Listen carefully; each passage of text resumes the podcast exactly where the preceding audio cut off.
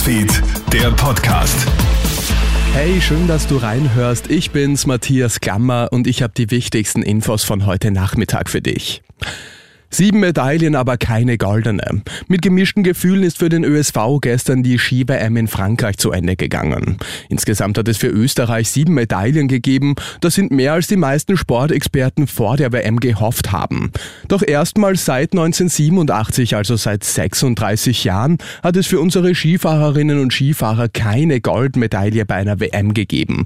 Und das kann und darf der ÖSV nicht einfach so hinnehmen, sagt Sportwissenschaftler Michael Meyerhofer. Man muss sagen, die WM ist eigentlich glücklich zu Ende gegangen mit der Leistungsfähigkeit, die man vorher hatte. Da sind sieben Medaillen wirklich ein Erfolg. Auf der anderen Seite darf man jetzt nicht schönreden und muss jetzt die strukturellen Änderungen vornehmen, weil natürlich die Dominanz absolut weg ist und natürlich die Siegläufer fehlen. Also jetzt muss man an den Rädern drehen.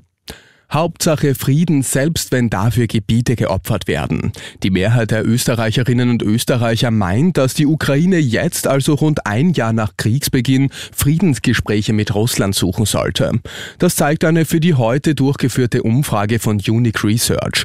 65 Prozent der Befragten geben an, dass man jetzt verhandeln sollte, auch wenn man dafür von Russland besetzte Gebiete aufgeben müsste. Meinungsforscher Peter Hayek von Unique Research. Das ist aus der Ferne betrachtet leicht zu sagen. Die ukrainische Bevölkerung wird es mit ziemlicher Sicherheit anders sehen. Es geht ja um fast ein Fünftel des ukrainischen Staatsgebiets und dass man einem Aggressor nachgibt, um des Frieden willen, ist in der ukrainischen Regierung sowieso nicht vorhanden. Mega Run auf Schlafmittel. Die heimischen Apotheken verzeichnen derzeit eine große Nachfrage nach Schlaf- und Beruhigungsmitteln. Grund dafür ist laut Experten die Krisen der letzten Jahre.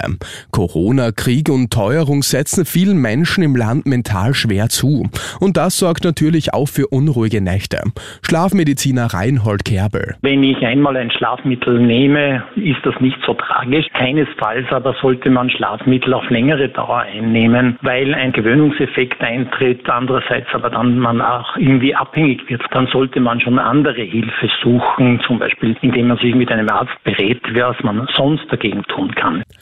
Jeder zehnte Online-Einkauf in Deutschland wird zurückgeschickt. Das zeigt nun eine aktuelle Umfrage des Digitalverbands Bitkom.